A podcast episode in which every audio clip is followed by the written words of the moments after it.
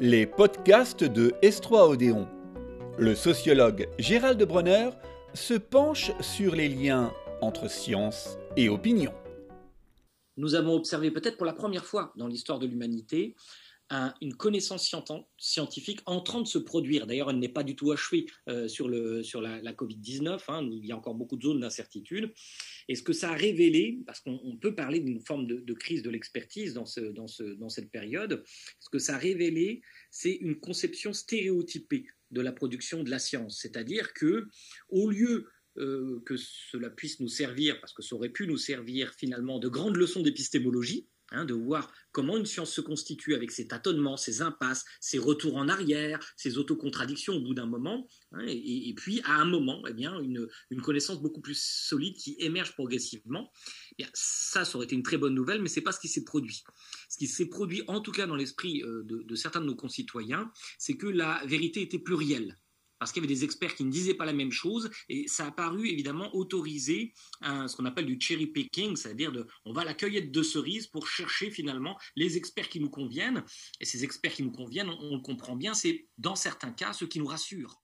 Gérald Bronner, il ne faudrait pas oublier non plus le rôle particulier que joue la peur.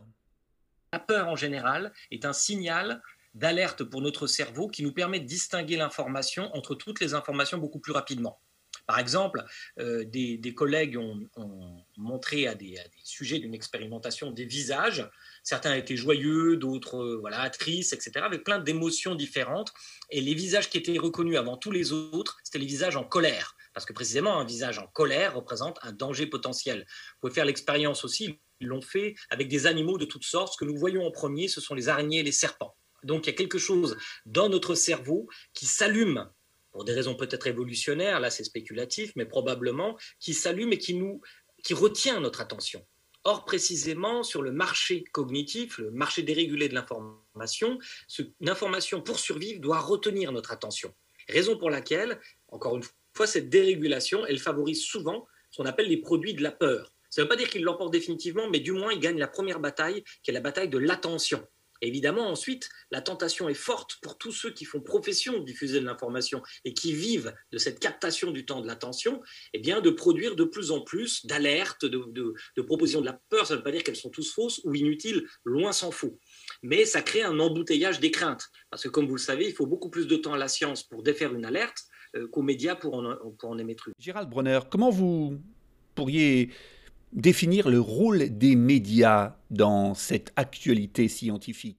Les médias, normalement, doivent faire un travail d'éditorialisation, c'est-à-dire qu'ils doivent mettre sur le devant de la scène médiatique des gens qui vont plus probablement produire un discours argumenté, et on va dire vrai si le mot ne, ne, fait pas trop peur, en tout cas probablement vrai, puisqu'on parle comme ça dans, dans un état scientifique, c'est probablement vrai. Or, on le voit bien, euh, certains personnages sont mis en avant, non pas tant forcément parce qu'on soupçonne qu'ils sont probablement dans la raison, mais simplement parce qu'ils sont spectaculaires dans leurs énoncés. Hein, il y a une recherche à la captation euh, du, temps de cerveau disponible, comme dirait l'autre.